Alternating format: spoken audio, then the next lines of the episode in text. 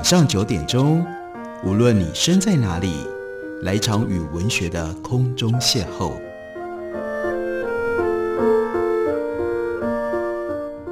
杨照谈书，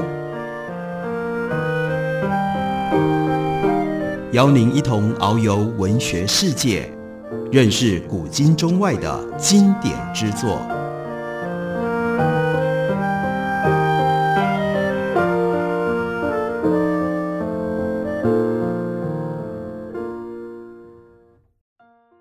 各位听众朋友，大家好，欢迎收听杨照谈书。本节目台北广播电台 FM 九三点一，每个星期一到星期五晚上九点为大家播出。我是杨照，在今天的节目当中要为大家介绍的，这是猫头鹰出版的新书，作者是洪德清。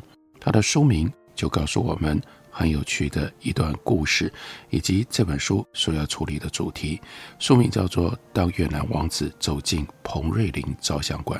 它的副标题是一张照片背后不为人知的台越历史，所以台湾跟越南在日治时期因为日本的关系而有了一些什么样的连结？这的确是绝大部分的人所不知道的一段历史。洪德清他在自序里面他讲了这段渊源。他说，在黄宗鼎教授的一场讲座当中，我第一次听到日治时期有一个叫做强底的越南皇室成员来过台湾。那黄宗鼎教授也展示了两张越南人在台北的生活照片。后来我又听到另外一位讲者，文物收藏家许灿煌先生提到，当年他在越南的拜把兄弟是强敌的后代。强敌是谁？怎么这么神通广大？跟台湾的缘分好像不是普通的神啊。接着几年之后，洪德清他无意之间。浏览了一本日文书，里面有一张强敌和家人在台北拍摄的照片。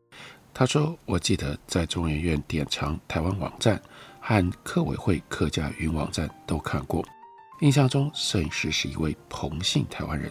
当时心里一震，赶紧上网查证，bingo，长进的人叫做彭瑞麟。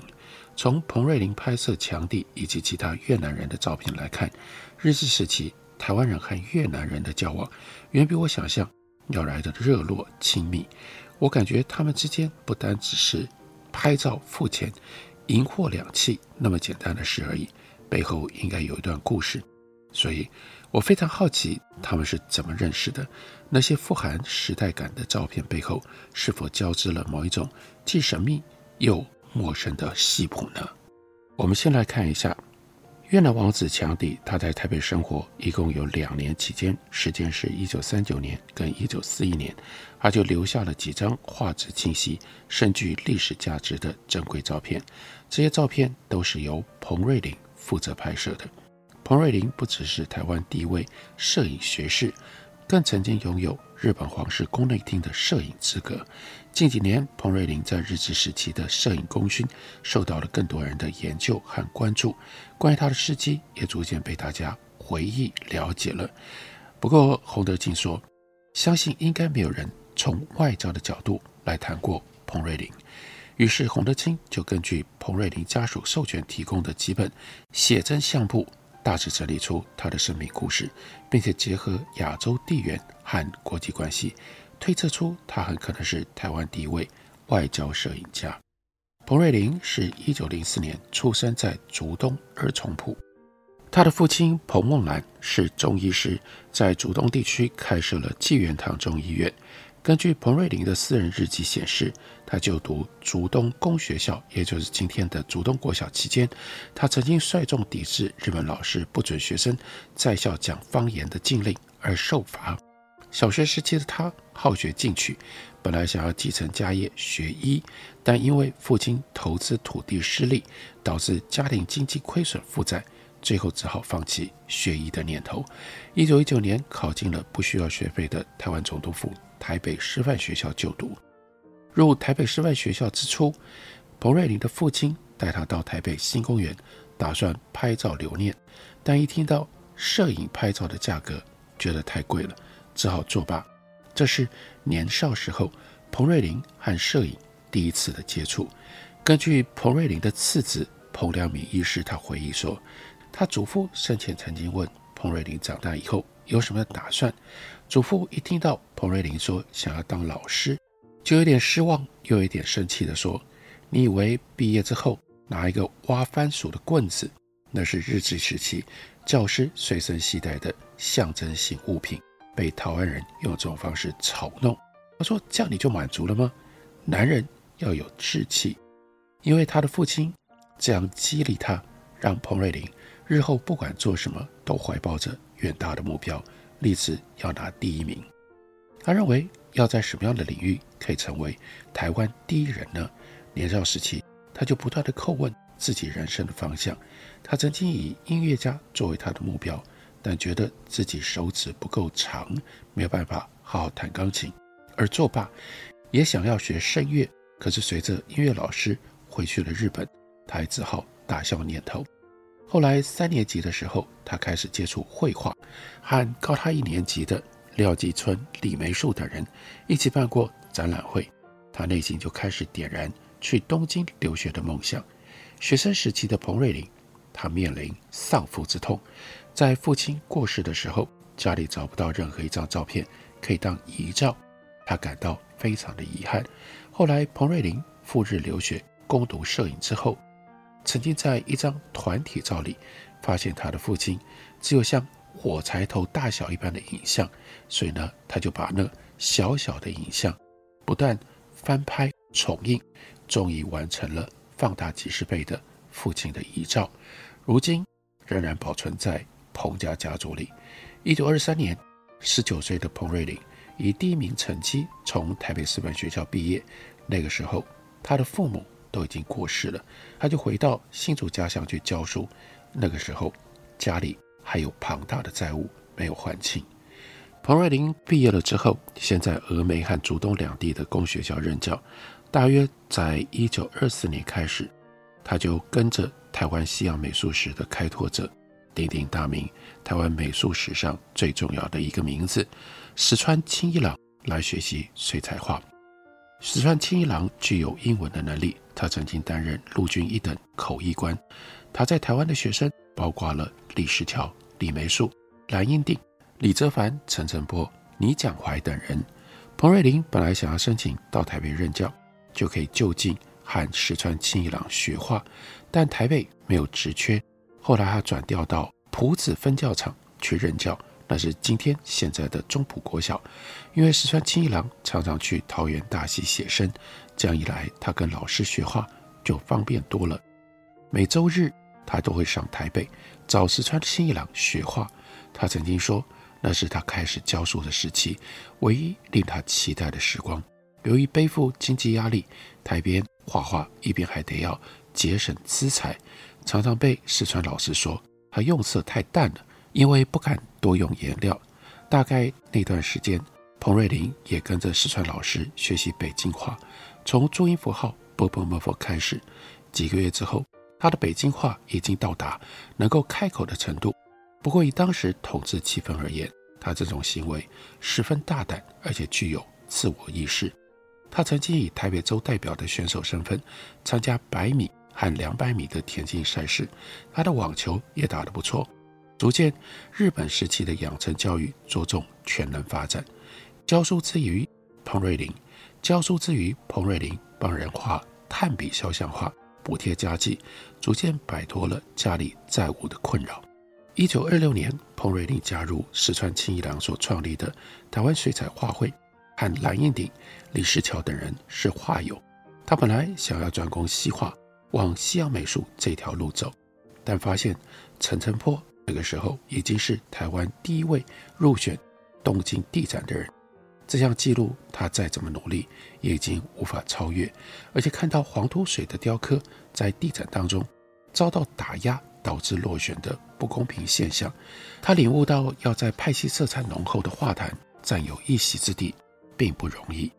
油画、雕刻、水彩都有人捷足先登了，要往哪一个领域走才能够出人头地？这是彭瑞麟。他经常思考的问题。所幸的是，恩师石川清一郎留意到日本吹起一股艺术写真摄影的潮流。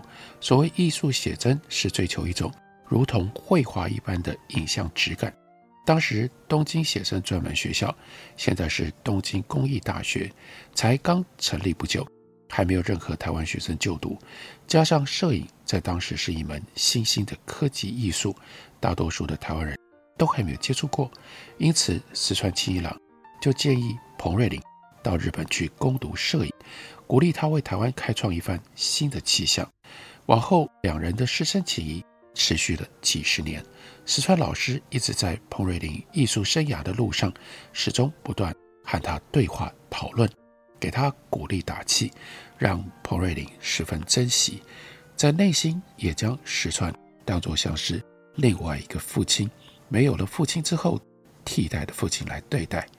一九二八年，二十四岁的彭瑞麟，他坐了三天两夜的船抵达日本，报考东京写生专门学校。但入学考试必须先考专业科目，他在台湾根本没有学过，他深知这样的考法对他非常的不利，他得要想办法争取入学。于是他趁着考场休息的时间，大胆向石川钦一郎的朋友的朋友，也就是在该校任教的秋山彻辅教授求助。秋山教授知道他的状况之后，就叫他到教务处去询问。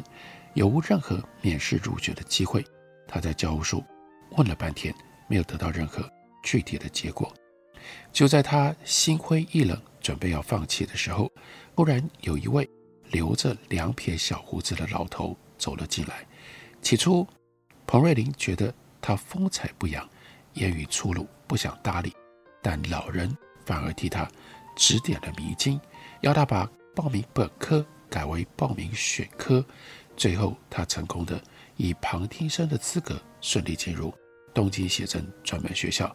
这位适时出现的老人是小野龙太郎教授，日后就给了彭瑞麟很大的指导和帮助。彭瑞麟用这种方式进入到了东京写真专门学校。他后来的发展如何呢？我们休息一会儿，回来告诉大家。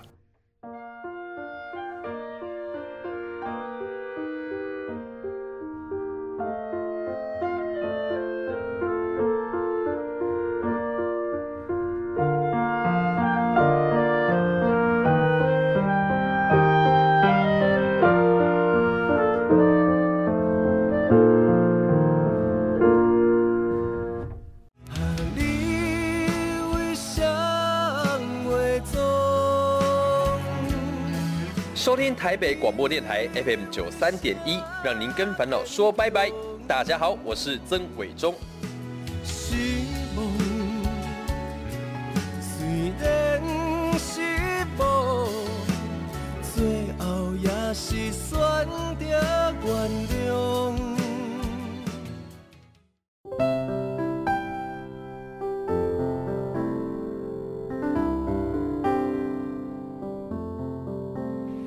见台北的身影，拥有颗热情的心，有爱与梦想的电台，台北广播 FM 九三点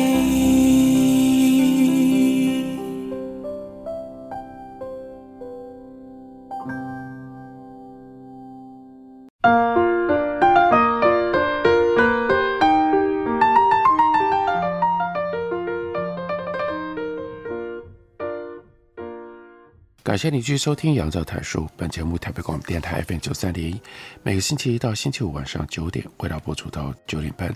今天为大家介绍的是一本主题很有意思的书，书名叫做《当越南王子走进彭瑞麟照相馆》。这本书主要为大家介绍曾经来过台湾的越南王子强弟，以及从竹东出生，后来变成台湾日治时期最重要的摄影师彭瑞麟。他们两个人的故事，讲到了彭瑞麟，他进入到东京写真专门学校，他留学期间比班上的同学大上五岁，又来自于南方殖民地台湾，在日本同学环伺的情况底下，他就必须要发挥客家人的应景精神，来拼搏，比其他人更认真努力赶上程度，要修物理、三角函数、光化学、色彩学、硬画法。字板术等等，不过一年级课程结束，彭瑞麟得到了全年级第一名，校长结正麟藏正式将他从旁听生升为本科生。他的勤奋好学得到师长一致的好评，也让校长对他留下了深刻印象。此后，彭瑞麟不但年年拿第一，更加强自己的外语能力。他刚去东京的时候，住在洛河町上洛河村。一年级下学期，他搬到了西鸭草町的池袋。在池袋，他特别聘请鹿岛博顺这个人，他毕业于英国牛津大学，来教他英文。后来，因为他的室友宿行不良，他只好搬离池袋，独自住在学校附近的菊龙馆。一对一的英文家教也因此中断。不过，他可不是书呆子，只会死读书的那种人。他一年级的时候加入学校的网球社，二年级的时候升为副将，三年级进一步成为领队和主将，在学校允文允武，风头很健。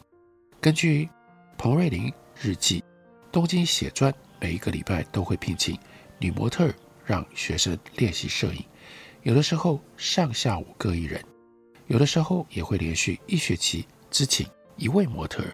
同学之间也常有和女模特风流韵事的传闻，但专注学业、没钱没闲的彭瑞麟，把时间用来练习当时最新的 X 光写真技术。他曾经替自己的左脚手关节、手掌拍摄 X 光片习作，这是他第一次接触到医学摄影的领域。在东京写专二年级的寒假，彭瑞麟自学研究。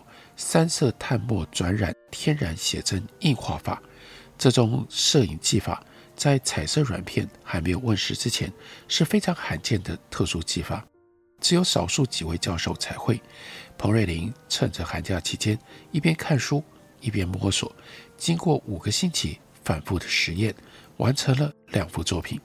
他拿其中一幅拍摄花季的作品《静物》向小野龙太郎教授请教。不过，小野教授一开始并不相信彭瑞麟竟然会用这种高难度技法，因为这门技术要到三年级才会上课，而且当时全日本懂得这项技法的人屈指可数。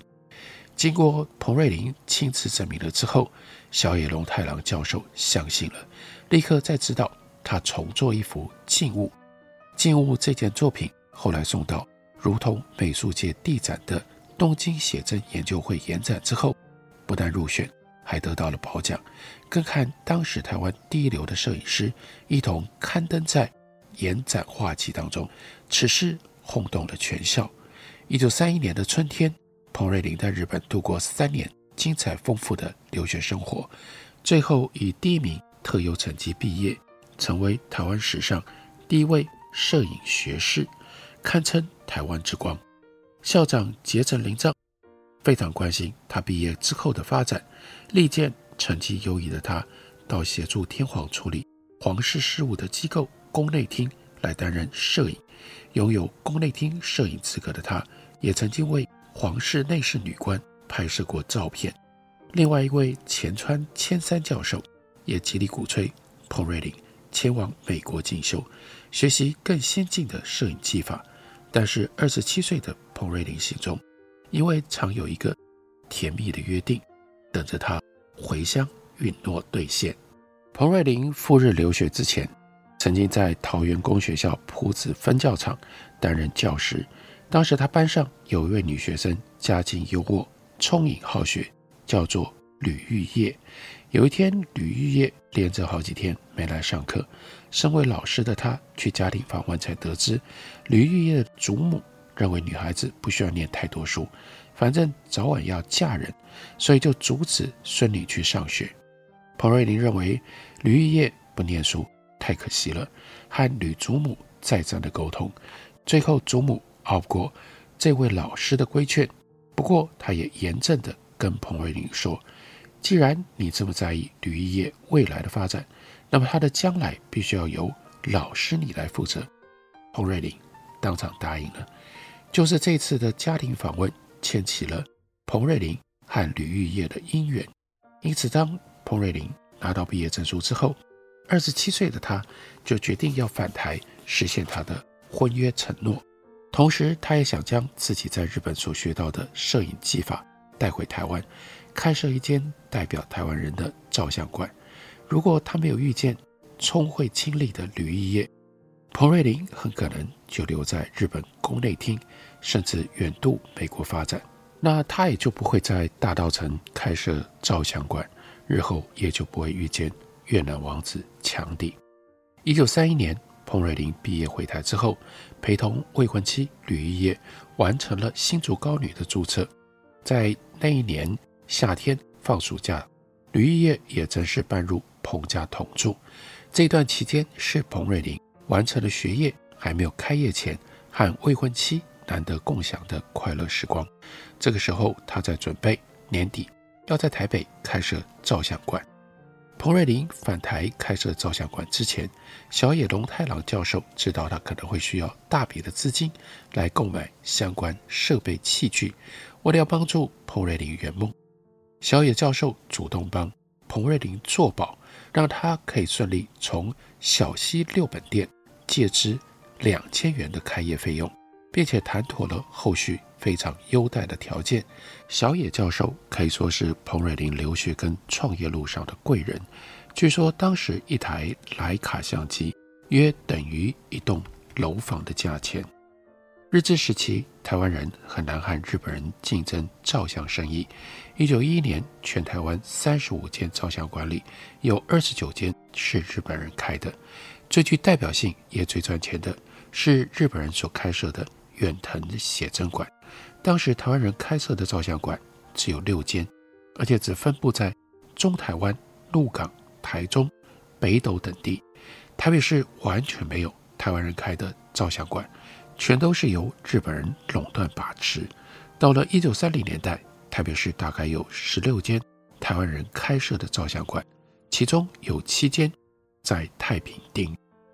太平町从清朝以来就是台湾士绅商人的发迹之地。本土思维和艺文风气非常的浓厚，因此彭瑞麟他就舍弃了日本人聚集的荣町，而选择了太平町，也就是大稻埕这一带作为他创业的起家地。根据彭瑞麟的叙述，这是他的恩师石川清一郎的建议，认为要在本岛人的闹市开业，负担起开发文化的使命。一九三一年十一月，彭瑞麟在太平町设立了。阿波罗照相馆，地点是台北市太平町三之二。阿波罗这个名字由他的恩师石川钦一郎亲自取名，借由太阳神光明寓意，期望彭瑞麟为台湾摄影界注入热情。开幕之初就被报纸誉为天才彗星，大力赞扬，是台湾摄影界本土精英和知识分子代表。之后，阿波罗照相馆。迁到原址的转角处，太平町二子四三。彭瑞麟对新址的橱窗装潢很用心思，最初的户外招牌还挂有阿波罗神的裸画，而且他具有经营的商业头脑，逐渐打开了知名度。彭瑞麟在自己的日子里这样写着：第二年搬到二至四十三番地法主公庙的阁邻，楼下两间，楼上三间。楼下置两个大橱窗外，作为研究生的宿舍；楼上接待室以及自己的卧室占一间。既结婚，尚未有孩子，天天只是研究橱窗的陈设。橱窗对收入有很大的影响，每次更换了之后，必定收入增加。对布置内容考量的条件：第一，季节；第二，调查民众的眼力和去向，办人气测验。方法是，有一个女人照出知识采光布景，个别的同样尺寸相片六张，把它摆成一列编号，顾客任意投票，头奖给予打五折的优待券。第三项，看比较有名气的同业所使用的招牌女人，特地请她来照一张陈列出去，让民众比较。另外呢，还在新南新闻报纸上发表各种。关于照相的介绍，以及在另外一家报纸常发风景照片，这样提高知名度。在那个时代，彭瑞麟他就有了很灵活的商业头脑，对如何经营他自己的照相馆如此的用心。这是在这本书里，作者洪德清他为我们整理出彭瑞麟这一位台湾早期非常重要的摄影家，他崛起到创业的过程。这个故事同时也就联系到日治时期台湾人特别的处境。这本猫头鹰出版的新书，书名叫做《当越南王子走进彭瑞麟照相馆》。感谢您的收听，下礼拜一同一时间我们再会。